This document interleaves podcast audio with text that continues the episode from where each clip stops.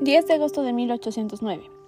Iniciaba el siglo XIX y en lo que hoy conocemos como la República del Ecuador y anteriormente la Gran Colombia.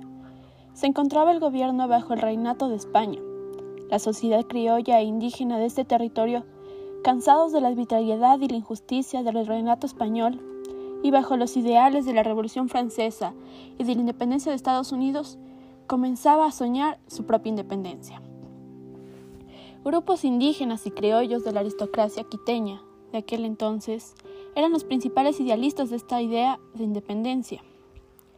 Es así que la noche del 9 de agosto de 1809, un grupo de personas integrantes de la sociedad criolla de Quito se reunió en la casa de Manuela Cañizares como una idealista más de la gesta libertaria, para definir una estrategia de cómo comenzará su independencia de la corona española. Cuentan que dicha madrugada, ante la desmotivación de algunos presentes de lograr su independencia, Manuela Cañizares les dijo severamente, Cobardes, hombres nacidos para la servidumbre, ¿de qué tenéis miedo? No hay tiempo que perder. Dichas palabras fueron un impulso que dio confianza a la sociedad quiteña criolla y esa madrugada se conformó la Junta Soberana de Gobierno que tuvo como autoridades principales a los ahora ilustres Marqués de Selva Alegre, Juan Pío Montúfar y el obispo José Cuero y Caicedo. Autoridades que comunicaron el gobierno de la Real Audiencia de Quito, que la Junta de Gobierno lo relevaba de sus funciones.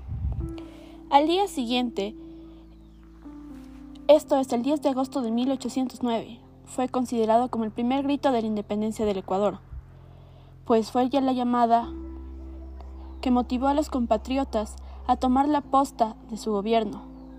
Pese a que los primeros intentos de independencia no fueron fructíferos y los próceres de la independencia fueron detenidos por las autoridades de la corona española.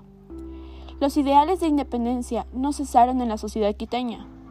Tal es el caso que un año después del primer grito de la independencia, esto es el 2 de agosto de 1810, grupos de criollos fueron a liberar a sus compatriotas idealistas de esta gesta libertaria, y en una sangrienta masacre de próceres y pobladores quiteños se demostró que el comienzo del proceso independentista no solo fue obra de la aristocracia criolla, sino que también había contado con un amplio apoyo popular indígena.